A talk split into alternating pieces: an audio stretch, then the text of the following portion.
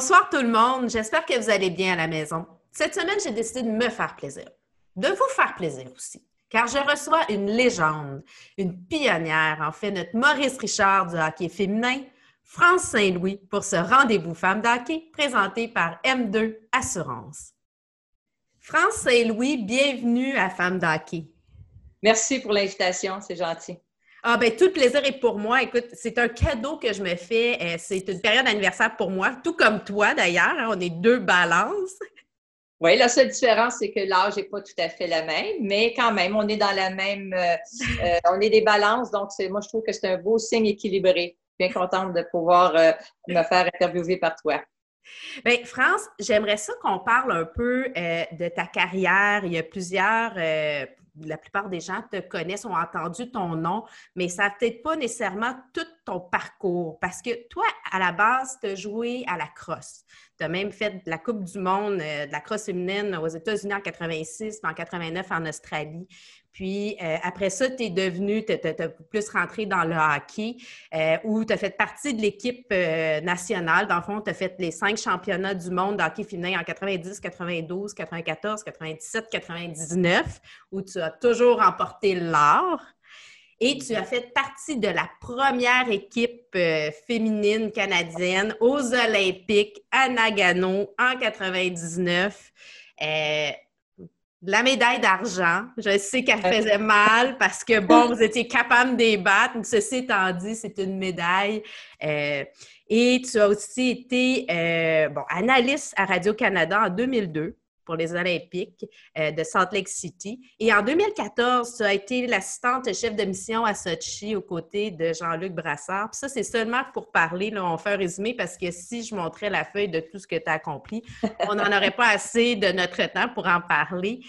Euh, ça, c'est ta carrière hockey, on va pouvoir aller un peu plus en détail, mais tu as aussi, tu es euh, bachelière en éducation physique, donc tu es enseignante en éducation physique. Euh, tu, présentement, là, tu es euh, un peu arrêtée, tu n'as pas le choix, tu as une blessure avec tout ce parcours-là. Dis-moi, j'aimerais ça que tu me racontes comment tu as commencé à être passionné par ce sport-là? On va parler hockey, on parle hockey. C'est quoi tes débuts avec le hockey? Comment ça s'est passé? Bien, honnêtement, ça a commencé avec mon frère, Bernard. sans lui, euh, évidemment, je n'aurais pas joué au hockey, c'est sûr. Euh, lui, il jouait au hockey. Puis à l'époque, euh, je suivais mon frère, tous ses matchs, j'étais présente dans les gradins avec mes parents, puis j'allais le voir jouer. Puis nous, on était en face d'un parc la paroisse Saint-Alphonse. On avait trois patinoires en face de la maison. Donc, évidemment, quand lui partait avec son bâton d'hockey, ses patins, bien, je le suivais. Puis, euh, c'est comme ça que j'ai commencé à jouer au hockey avec lui sur les, glaces extérieures. Puis, j'aimais ça, j'adorais ça. Puis là, mon père voyait que j'aimais ça. Fait qu'il dit peut-être que tu pourrais faire du patin artistique. Ah pas sûr que c'était ça, mais euh, j'ai dit, bon, on parlait de patin. Fait que j'ai dit, OK, je vais essayer. J'étais jeune, j'avais peut-être 9 euh, ans, peut-être quelque chose comme ça. Et là, ben, quand j'ai vu qu'on arrivait sur la glace, on faisait des vides, puis euh, c'était pas tout à fait ce que je voulais. Mais j'étais inscrite. Mon père dit, ben, tu vas finir le cours. Fait que j'ai fait une session pour finalement, ben, mon père essayer de trouver des équipes de hockey féminin, féminines, puis il n'y en avait pas. Dans notre coin, il n'y avait pas de d'équipe. Puis là, mon, père me disait, ben là, on va aller voir la, à la paroisse où mon frère jouait. Évidemment, euh, il n'y avait pas question qu'une fille puisse jouer. Puis j'étais pratiquement euh, aussi forte que mon frère à cette époque-là. Je le suivais, puis je pense que j'aurais été hâte de jouer dans, les équipes à cette époque-là, mais ce n'était pas permis. Fait que je me contentais de jouer, de jouer sur les glaces extérieures. Puis à un moment donné, écoute, de fil en aiguille, euh, mon père, euh, je travaillais pour la brasserie Labatt, il y a eu un match euh, avec les secrétaires qui jouaient au hockey contre une autre, une autre équipe de secrétaires. Puis là, il m'a dit Est-ce que tu veux venir jouer? C'était ben des femmes.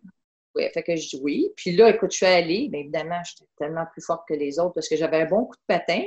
Puis là, il y a quelqu'un de l'autre équipe qui m'a vu jouer qui m'a dit Est-ce que tu, joues au hockey dans une équipe? Je dis non. Et c'est un peu par l'entremise de cette fille-là, euh, Lucie Trudel, écoute, je n'oublierai jamais son nom, qui m'a approchée et euh, qui m'a dit Écoute, il y a une équipe senior à Montréal. Fait que c'est là que j'ai commencé, j'ai débuté à jouer. On jouait, écoute, le samedi soir à 11 h le soir. Oh wow.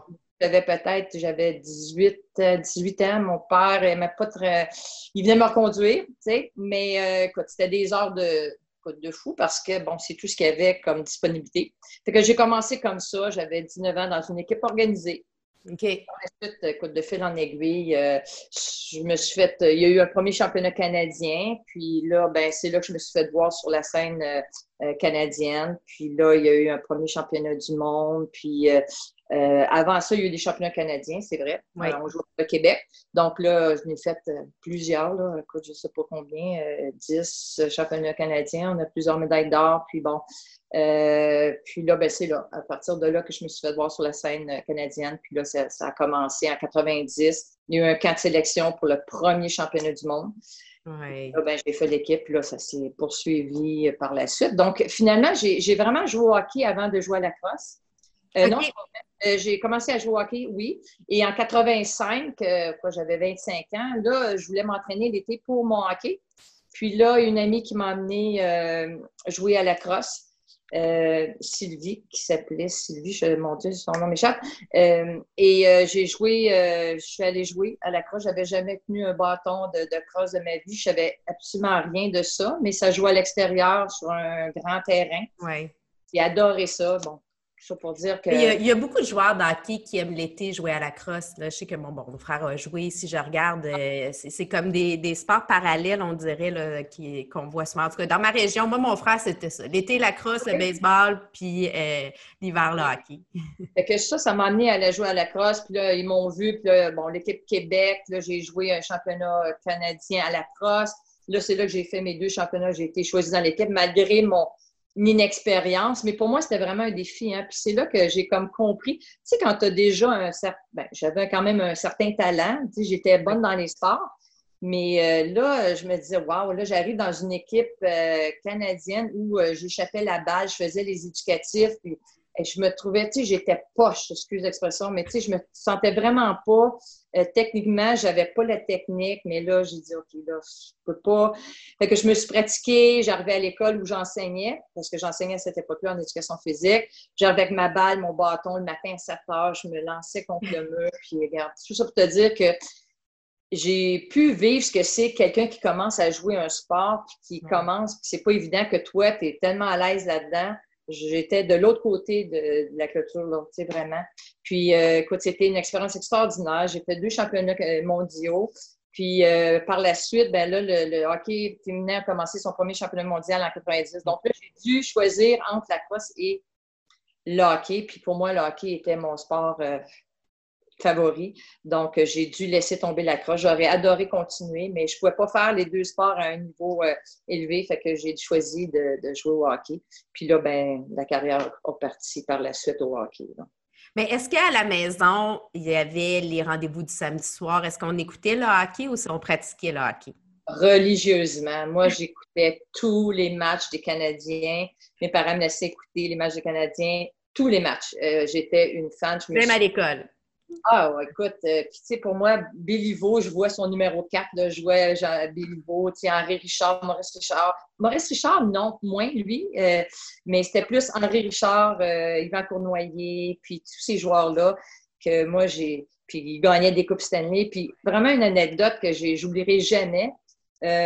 Yvan Cournoyer était ami avec mon oncle qui travaillait à la brasserie Labatte aussi. Euh, et un soir, qui avait gagné la Coupe Stanley, il revenait à l'aéroport, puis on s'est rendu. Et écoute, euh, j'ai eu la chance d'aller chez Yvan Cournoyer avec des joueurs du Canadien. Écoute, j'étais assis dans ma petite chaise dans un coin, puis de voir tous ces joueurs-là, c'était la fête. Mais j'étais jeune, là. J'avais peut-être, euh, je ne sais pas, écoute, peut-être 75, une des nombreuses Coupes Stanley. Écoute, ça m'a marqué à vie. Je voyais, tu sais, je me disais, ah, je vois les joueurs du Canadien, puis je capotais, là, c'était vraiment incroyable. Mais euh, tout ça pour te dire que c'était un moment où, euh, tu sais, la Coupe Stanley, on en voit rarement maintenant, mais c'était... non, la dernière à date de... de, de... Il y en a une qui a gagné, là, mais pas ici. Elle non, c'est pas bien. Puis c'est drôle, je vais faire un parallèle parce que euh, Callie Chilios aussi, elle a joué à la crosse. Là, elle est ah. commentatrice. Oui, elle a été à NCAA Division 1. c'est pour ça que, tu sais, pour moi, on dirait que je lis beaucoup sur la crosse dernièrement. Ah non, c'est un beau sport, c'est un sport extraordinaire, tu sais, qui joue dehors. Je voyais beaucoup de, tu, sais, tu disais tout à l'heure, de similitudes avec le hockey parce que c'est un sport où euh, c'est un sport d'équipe. Oui, on est plus, beaucoup plus sur le terrain. On était peut-être, je sais pas, 11 sur le terrain. Mais, euh, tu sais, de, de, de, de, jeu technique de passe et va, tu sais, euh, d'avoir une vision périphérique. puis moi, j'adore courir. Donc, évidemment, c'était parfait pour moi. J'ai adoré ce sport-là. Ça m'amène parce que le, sport a une grande place dans ta vie. Bon, on disait tantôt euh, que bon, tu as été opéré à l'épaule gauche. Euh, bon, tu peux plus jouer au golf, au hockey, euh, tu sais, tous les sports de raquettes. Là, toi, tu dois. C'est un gros deuil pour toi présentement. Mais ça ne veut pas dire que tu es inactive. Tu continues à faire, tu cours, tu fais du vélo tu as, vraiment ça en toi. Puis même dans ta formation, ce que tu fais comme travail, tu transmets ta passion. Ah oui, c'est sûr. Écoute, euh, c'était un gros deuil que j'ai fait euh, suite à mes nombreuses. J'ai été opérée une, deux, trois fois, ben, deux fois aux épaules. Puis après ça, la dernière, c'était vraiment un remplacement total d'épaules. Donc, je sais ce que c'est les épaules. Donc, il a fallu que je fasse un deuil qui était pas évident parce que pas évident parce que je suis en super bonne forme, puis j'aurais pu jouer au hockey jusqu'à 80, là, d'après moi, mais mes épaules ne me le permettent pas. Je fais pas exprès non plus pour euh, empirer. Mais euh, oui, pour moi, tu vois, comme là, ça fait l'année passée, j'ai commencé à faire du patin de vitesse. Fait que je me dis, bon, j'ai mes jambes, je suis capable de. Puis là, je capote là-dessus. Écoute, euh, j'ai commencé le mois de novembre passé. Je me suis acheté des patins, des longues lames. Euh, on fait ça à Maurice Richard. Là, j'espère que ça ne sera pas annulé. Apparemment que ça va être annulé à cause de, la COVID. Mais euh, tout ça pour te dire que j'essaie de trouver des choses parce que le côté sport, pour moi, je, je ferais n'importe quel sport. J'adore ça. Je suis active. Il n'y a pas une journée où je fais rien. c'est dans ma nature. C'est ancré en moi. C'est quand on parle de saines habitudes de vie. Puis c'est un peu ça que je faisais quand j'enseignais mes étudiants euh, au cégep. Euh, c'était de leur faire comprendre que c'est tellement important. C'est un investissement sur ta santé. Si tu veux euh, vieillir en santé et non pas être à l'hôpital, ben investis dans ta santé. Puis que ce soit pas nécessairement faire des athlètes, mais d'être actif d'aller marcher, faire la randonnée pédestre, faire du vélo, courir. Il y a tellement de choses que, que tu peux trouver comme activité. Alors ça, pour moi, c'est super important. Puis c'est encore important, tu sais, on vit une situation présentement, bon, avec euh, la COVID, la pandémie, malheureusement, il y a beaucoup de sports qui sont arrêtés, mais ça ne veut pas dire d'arrêter d'être actif. Je comprends qu'on ne peut pas nécessairement faire toutes les activités qu'on le souhaiterait, mais il y a d'autres façons de continuer, que ce soit la marche, le vélo, euh, les entraînements à la maison, de faire des regroupements Zoom, puis de, vous entraîner entre vous. Euh, il y a une façon de continuer. Je pense que c'est important de de l'amener. Puis on veut pas non plus développer des douleurs. Puis tu sais, je prends un petit moment parce que j'ai Cathy Desjardins qui te salue, une de ah, ben, nouvelles ben, de ma part. Oui, avec plaisir. Et qui va nous écrire justement, euh, elle va nous faire des articles sur la douleur chronique. Et ben, je fais un parallèle parce que je vois le bon, justement, tes opérations, c'est quelque chose là, que, que tu as eu à vivre, toi. Hein? Je dis honnêtement, avant mon opération, parce que, écoute, j'ai, je vais avoir 62, j'ai pas peur de dire mon âge, mais je suis quand même. pas, euh, fait que c'est correct. OK, c'est bon. Puis, euh, je te dirais, il y a peut-être 5-6 ans, moi, c'était des douleurs constantes euh, à l'épaule. C'était, écoute, tous les jours, j'avais mal. Donc, tu sais, à un moment donné, ça joue sur l'humeur, ça joue sur le, la personne qui vit avec toi. Donc, euh, quelque part, euh, je me disais, bon, là, ça n'a pas de bon sens. Puis j'étais jeune, il me disait, la technologie au niveau des épaules, c'est pas à point. Fait que j'essaie de repousser, cortisone, puis je faisais mes exercices quand même. J'essaie de garder une mobilité parce que c'est super important. Si tu fais rien, ça reste, euh, c'est difficile après de pouvoir le bouger. Fait que je sais ce que c'est des douleurs chroniques. Là, aujourd'hui, je suis tellement bien. Euh, bon, suite à mon opération, c'était long. Ça prend au moins une bonne année avant de tout récupérer parce que l'épaule, c'est quand même une articulation qui est multidirectionnelle, qui bouge en toutes les directions. Il y a beaucoup de ligaments qui est autour de ça. Mais j'ai toujours gardé cette euh, discipline-là de vraiment garder une flexibilité pour pouvoir continuer à bien bouger puis euh, à bien faire mon activité. Puis comme tu disais, tu sais, la COVID, puis c'est sûr que c'est, ça me fait de la peine quand on voit les sports d'équipe qui sont annulés, tout ça, mais il faut trouver un moyen autre pour pouvoir laisser notre, euh, d'aller chercher cette adrénaline-là qu'on a besoin, puis qui nous fait du bien au bout de la ligne, tu sais. Mais il faut le faire pour les gens aussi. Tu sais, je veux dire, c'est un, un peu un sacrifice que toute la population doit faire, mais je pense qu'il faut le faire aussi parce que c'est pas évident ce qui se passe. On aime le rouge dans les arbres à l'automne, mais pas euh, au niveau euh, de la santé. Ça m'amène, là, on va changer. je vais te poser quelques petites questions sur le hockey. Euh, en fait, je te donne l'occasion de faire un alignement de rêve. Tu as la chance de jouer, bon, pas tes centres, tu peux mettre deux attaquants à tes côtés, attaquant-attaquante. Fait que tu as le droit, dans le passé, dans le présent, dans le futur, deux défenseurs, un gardien. Ça serait qui? Pourquoi? On s'amuse. Ah, ben, vite, vite, là, c'est sûr que euh, j'ai eu dans mes équipes de très, très bonnes gardiennes de but, mais c'est sûr que Kim a été une de celles qui. Il y a Manon Réaume aussi. J'aurais de la difficulté à dire, bon, j'aurais Manon, je mettrais dans les buts, je mettrais Kim, que j'ai pu jouer avec euh, quand même euh, sur des championnats canadiens. Puis j'ai fait mon dernier championnat du monde avec Kim qui était dans les buts. Donc, évidemment, quand tu as des gardiennes de cette euh, qualité-là, mon Dieu, que c'est facile pour nous autres en avant. Disons qu'on a une confiance incroyable. Donc, c'est pour ça de dire juste une en particulier, je te donne ces deux filles. Euh, euh, puis, tu sais, même Charlie, Charline La Bonté, c'est une bonne, mais je n'ai pas vraiment joué avec elle, est plus jeune. donc, on va mettre ces gardiennes-là dans les buts. À la défense, bien, tout de suite, ce qui vient dire, c'est Thérèse Brisson. Thérèse Brisson, c'est une fille euh, avec une intensité incroyable. tu sais, quand tu es joueuse de centre, puis que tu reviens dans ta zone défensive, puis que là, tu as toujours la rondelle direct sur la palette, puis c'est comme paf, on part. Elle te trouvait tout le temps. Euh, puis c'était une solide. Elle était, même dans les entraînements, des fois, elle était dure avec euh, ses propres coéquipières, mais tu savais que c'était dur comme ça avec toi, elle l'était contre les, les adversaires. Donc, c'est une, une bonne personne à avoir de ton côté. Euh, écoute, défenseur, c'est elle qui me vient en premier. Là, tu voulais deux défenseurs, mais en avant, écoute, c'est sûr que j'ai eu la chance. J'ai tellement de joueuses que j'ai joué avec de très, très, très bonnes joueuses. Puis c'est sûr que tu me dis ça pourrait être un, gars. Un gars, je prendrais Gallagher parce que lui, je lui dirais, écoute, lui qui est très business, t'es sûr qu'il se donne à 100% tout le temps. Puis c'est un peu ma ma philosophie de, joueuse. Moi, euh, c'était, j'étais une joueuse qui était sur les deux sens de la patinoire. Puis euh, c'était toujours le pied dans le fond, tout le temps, tout le temps. Autant dans mes entraînements. Tu sais, j'étais la première sur la glace, la dernière sortie. Je prenais ça tellement au sérieux, tu sais, mon entraînement physique. Donc, euh, un joueur comme ça, je me sentirais pas mal en affaire. puis évidemment, c'est drôle. Puis Caroline Ouellette, c'est une fille avec qui j'ai eu la chance de jouer que j'ai pris un peu sous mon aile, puis on a eu la chance de faire un championnat canadien. C'était mon allié euh, gauche. Et euh, écoute, à la fin du tournoi, on a fini les trois attaquantes euh, meilleures compteuses. Fait que c'est juste de dire que ça allait super bien. On se voyait. Puis c'est le fun quand tu as des joueuses que tu complètes bien puis qu'on se complétait très bien. Que je te dirais, ce serait dans ce style-là. Puis, tu sais, on compare, tu sais, dans le fond, toi, tu as eu ton école euh, d'hockey, puis là, ben, Caroline a pris la relève. Euh, puis bon, euh, c'est beau de voir, puis il y a Mélodie Dao aussi qui est là, puis il y a une nouvelle génération de jeunes qui s'en viennent. donc, il y a vraiment un avenir, puis on va rentrer bientôt dans Place aux femmes, on parlait d'hockey féminin. Mais j'aimerais ça que tu me racontes, c'est quoi ton plus beau souvenir hockey?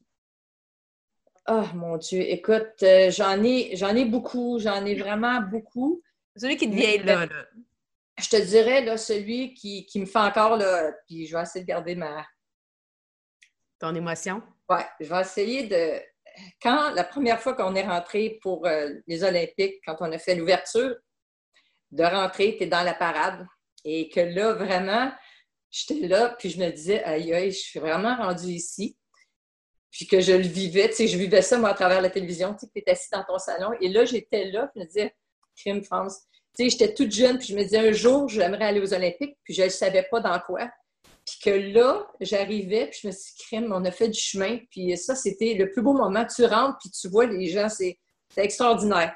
Extraordinaire. Ça, c'est un moment que j'oublierai jamais, puis qui m'a euh, fait vivre plein d'autres choses par là, tu sais, par, ce que, ce que, par quoi j'avais passé, tu sais, par où j'avais passé, puis comment on était rendu là, finalement, les Jeux olympiques. Puis, tu sais, je me disais, j'avais 39 ans, puis c'était ma seule chance parce que pour moi, c'était là, ça passait ou ça cassait. Puis j'étais en mesure de me tailler une place avec l'équipe olympique, puis de vivre les premiers Jeux olympiques au niveau du hockey féminin. Oui, le résultat n'était pas ce qu'on voulait, mais de vivre cette expérience-là, c'était extraordinaire. Mais tu es une Olympienne, oui, une médaille d'argent. Puis tu sais, tu nous parles, puis moi, ça me touche, ça vient me... Tu sais, j'ai eu des émotions avec toi, j'ai l'impression d'avoir pu le vivre. Merci de nous partager ça parce que c'est c'est vrai que les Olympiques, on ne comprend pas c'est quoi la différence entre les Olympiques qui est aux quatre ans versus un championnat à toutes les années. Ou, euh, bon, il y en a qui vont dire la Coupe Stanley, justement, au niveau euh, du hockey masculin. Mais de pouvoir faire les Olympiques, moi, je sais que je, regarde de façon euh, religieuse les Olympiques d'été, d'hiver. On se lève la nuit, supporter nos Canadiens. il y a de quoi avoir une belle fierté, surtout d'avoir fait partie de la première équipe féminine et ah, c'est quelque chose. Puis c'est sûr que j'ai pu le revivre en tant qu'assistante chef de mission, qui était aussi une expérience extraordinaire. J'ai eu des beaux moments. Je regarde un peu ma, ma carrière, puis j'ai eu des très, très beaux moments. Puis je me dis, mon Dieu, j'ai été chanceuse de pouvoir le vivre dans un autre rôle et euh, d'avoir pu le vivre en tant que joueuse et là, en tant que plus euh, euh, leader de la, délégation canadienne, c'était une autre expérience extraordinaire de rencontrer tous les athlètes de tous les sports, de rencontrer des gens extraordinaires. Puis, mon Dieu, on aurait beaucoup de choses à raconter, mais c'est des beaux moments. J'en ai pleuré. Ben, on va faire place aux femmes. On parle d'hockey féminin. Euh, on va parler du hockey féminin, justement. En 2014, tu avais euh, donné une entrevue, justement, à peu près cette période-ci, à Mathieu Brunet. Puis tu disais euh, que la chose qui s'était le plus améliorée de tes débuts dans le hockey féminin en 2014, c'était la qualité du tir. Quelle est aujourd'hui pour toi la chose, là, on est quand même six ans plus tard, on est en 2020, quelle est la plus belle amélioration que tu vois auprès du hockey féminin? Je dirais que c'est un tout au niveau de l'exécution. les tirs se sont améliorés, la vitesse, euh, les filles sont plus en forme, sont, euh, mon Dieu, euh, la vitesse d'exécution est plus rapide, tout est plus rapide, mais ça, ce qui fait ça, c'est que c'est l'entraînement qui est derrière ça. C'est le fait que maintenant, l'équipe nationale s'entraîne régulièrement, ils ont des plans d'entraînement, il y a un centre d'entraînement, donc, on n'avait pas ça. Nous, on était tout seul chez moi. Moi, je m'entraînais tout seul, euh, autant dans mes entraînements physiques que sur la glace. Donc, ça fait que euh, le calibre, aujourd'hui, euh, tu les vois jouer, c'est vite, c'est extraordinaire. Tu sais, je les regarde jouer, puis je me dis, ah, c'est extraordinaire. J'aurais aimé être dans cette époque-là. Tu sais, des fois, je me dis, oh mon Dieu, j'aimerais ça retourner 20 ans en arrière.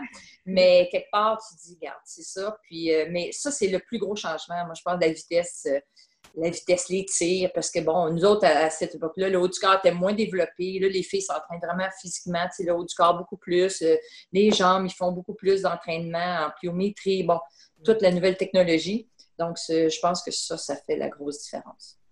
Puis, tu sais, le hockey féminin, euh, on, va juste faire, on, se rappelle, c'est en 1990, dans le fond, que le hockey féminin a vraiment pris euh, sa place.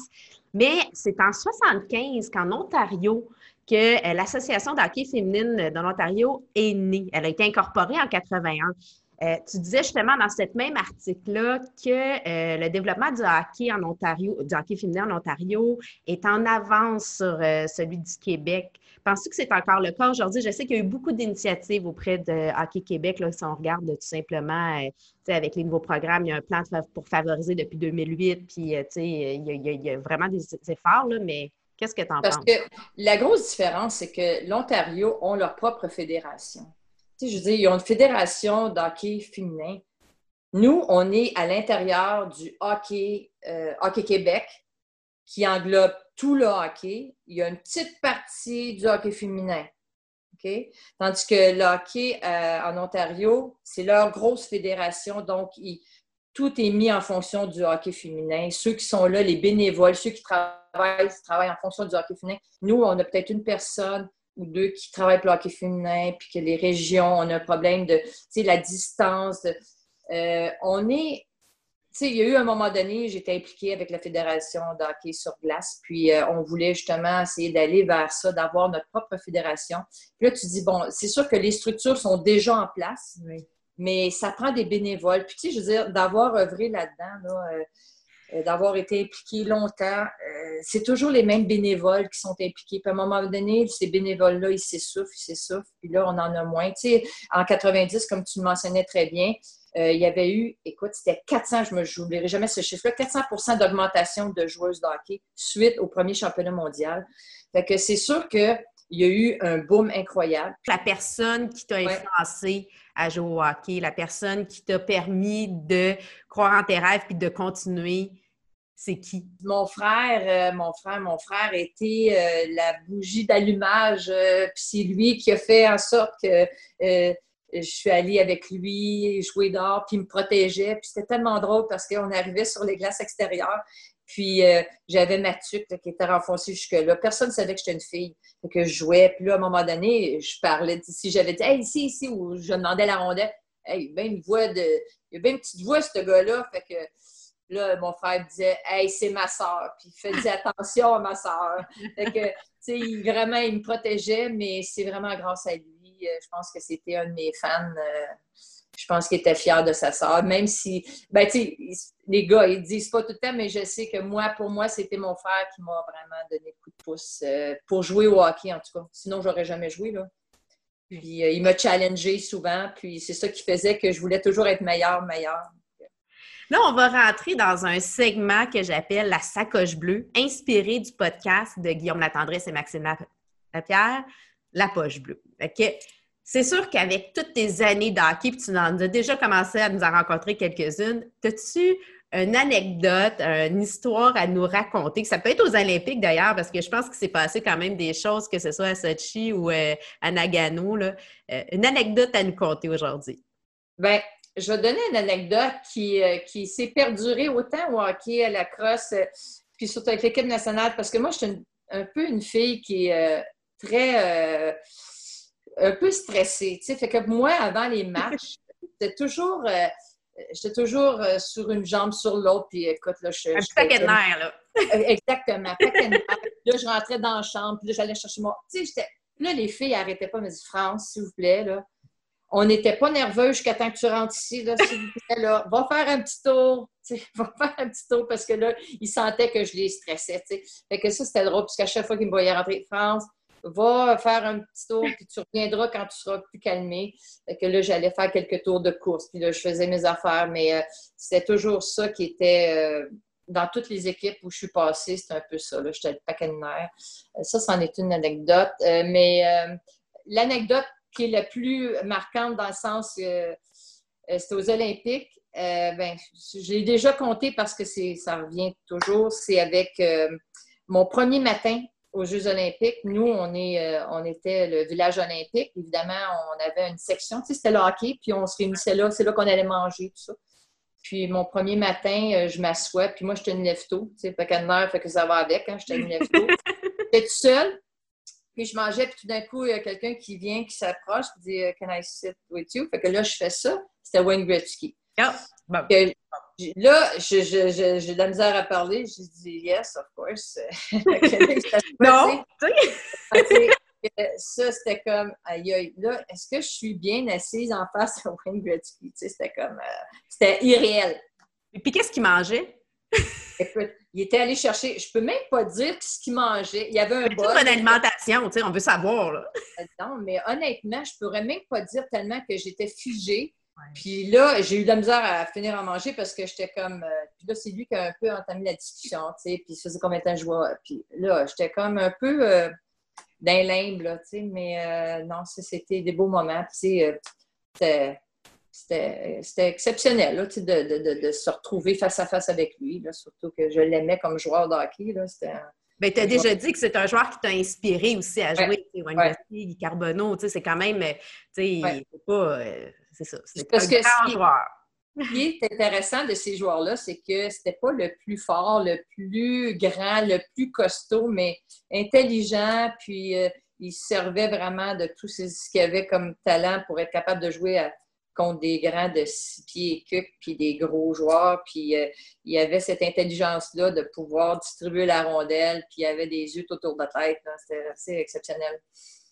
C'est drôle parce que tu parles beaucoup de ça, la capacité de voir le jeu, la capacité d'anticiper. Puis c'est vrai que ça fait euh, une différence sur plusieurs joueurs. C'est beau, c'est bon d'avoir des skills, là, comme on dit, d'avoir euh, du talent, mais d'avoir un hockey sense c'est hyper important. C'est ce qui fait la différence. C'est tellement important. Puis c'est drôle que tu dises ça parce que moi, je suis une fille qui était un peu instinctive comme ça. Puis quand on faisait des camps d'entraînement, sais, quand tu fais des entraînements, des pratiques où c'est toujours la même répétition, tu sais, moi, je sortais pas vraiment du lot parce que, bon, tu exécutes, tu fais ce qu'il faut faire, tu vas chercher la rondelle, donner à elle, bon, tel, je... Mais dans les matchs où on, jouait des matchs où là, tu as besoin de, de voir tout ce ah là, je ressortais, tu sais. Fait que c'est ça qui, moi, en tout cas, m'a donné toujours un euh, un avantage? Un avantage. Puis quand j'ai entraîné, j'ai coaché, ben pour moi, je me fiais pas juste justement au euh, Wow, patine, mais t'as beau patiner, t'as beau euh, tourner sur un dizaine, mais est-ce que dans la game, est-ce que tu es capable d'avoir le jeu? Parce que tu peux avoir toutes ces habiletés-là. Puis l'autre, il y en a moins, mais il y a un hockey sense incroyable. Ben, moi, je, je, je veux dire, il faut être partagé, il faut être capable de voir ça. Oui. Ben, tu sais, on gagne en comptant des buts, pas en patinant vite. Non, c'est ça. Hein? Puis de pas s'en faire compter. C'est les deux. tu peux les jouer tout le monde, mais c'est ça. Quelque part au bout de la ligne, c'est la petite rondelle noire dans le fond du filet. on l'aime bien là où ça dépasse si on ne veut pas dans notre filet, en tout cas. C'est ça, exact. Exact. Écoute, avant de terminer, aurais-tu un produit bleu? Bon, parce que c'est important d'encourager les compagnies locales, les produits québécois. Y a-t-il un produit que tu veux nous faire découvrir aujourd'hui? Un produit. Euh, Ou un service. Ah, ben moi, un service, je te dirais tout de suite euh, euh, le, centre de, physiothérapie qui est juste à côté de chez moi, qui m'ont sauvé la vie à plusieurs reprises, Stadium, Ostéo Stadium Physio qui est ici au Stade olympique. Il y en a maintenant à Saint-Lambert euh, qui sont tenus par deux propriétaires euh, qui euh, m'ont sauvé la vie à maintes, maintes, maintes reprises. Puis, c'est Charlène Labonté, Charlène Labonté, Charlene euh, Berry et Raymond euh, Fortin, qui sont les deux propriétaires, puis qui sont d'ici, puis qui ont justement, depuis l'année passée, ouvert une deuxième clinique, puis ça fonctionne très bien, mais c'est des filles exceptionnelles, une qui est ostéopathe et l'autre qui a un doctorat en physiothérapie, donc des euh, personnes qui sont de confiance et je les remercie d'ailleurs en passant de m'avoir tenu encore aujourd'hui. Si je suis capable de faire du sport, c'est grâce à elles. Mais c'est tellement important. Puis ça, bon, pour ceux qui ne sont pas prêts, là, euh, qui ne sont pas à Montréal, euh, d'avoir un ostéopathe, un physio, euh, quelqu'un, un kinésiologue pour nous aider. Même quand ils sont jeunes, les, les, sportifs, c'est important. on parlait avec Maxime Lapierre, justement, de son entraînement hors glace, de l'importance de pouvoir avoir le, de bien centrer des forces à bonne place. Tu disais justement, si tu avais su avec tes épaules, t'aurais renforcé, fait certains exercices pour t'aider à diminuer les risques de blessures. C'est important de faire attention à notre corps, à notre tête et à notre corps. Oui, on, sent un peu, tu sais, quand on est dans l'action, euh, on a une, bonne masse musculaire, puis là, le corps, il compense, il compense, il compense, jusqu'à un jour, au moment donné, écoute-moi, là, il y a peut-être, je dirais, six ans, là, je n'étais même pas à faire un squat. C'est juste pour te dire comment j'étais maganée. Mon corps était c'était l'enfer. Puis euh, c'est pour ça que je me dis, tu sais, souvent quand tu es jeune, tu penses que tu es correct, tu penses que le corps qu'on pense, qu'on pense, à un moment donné, il faut avoir régulièrement, un peu comme une voiture, tu sais, changement d'huile, euh, c'est bon pour le. Fait que le corps humain aussi a besoin que ça soit. Puis je trouve que tous les spécialistes, que ce soit chiro, ostéo, physio, ils sont tous importants dans la mesure où, dépendamment de ce que tu as comme mot, mais même euh, euh massothérapeute, on, on y va pas si souvent pour justement délier nos muscles. mon Dieu, si j'avais su avant, j'aurais été plus souvent, mais regarde, c'est ça la vie. C'est, on le sait maintenant. Fait que si je te disais, c'est un conseil à donner à nos jeunes, c'est prenez soin de votre corps. prenez soin de votre corps, puis surtout, euh, arrêtez pas de rêver avoir des objectifs dans la vie, c'est ce qui nous garde en vie. Bien, France Saint-Louis, merci. Tu es une femme déterminée, audacieuse, dédiée, engagée. Merci. Puis, tu sais, une de tes citations, c'est On récolte ce que l'on sème. tu sais que toi, tu as sémé beaucoup d'espoir, d'inspiration et de courage. Fait qu'aujourd'hui, il y a quand même plusieurs filles. C'est gentil. Merci infiniment. C'était très agréable. Un gros merci. Bien, euh, pour n'oubliez pas de nous suivre, hein, pour euh, de voir sur euh, pour voir toutes nos autres entrevues. on a France cette semaine, mais on a rencontré plein d'autres femmes inspirantes comme ça. Suivez-nous sur Facebook, Instagram. Bonne semaine tout le monde.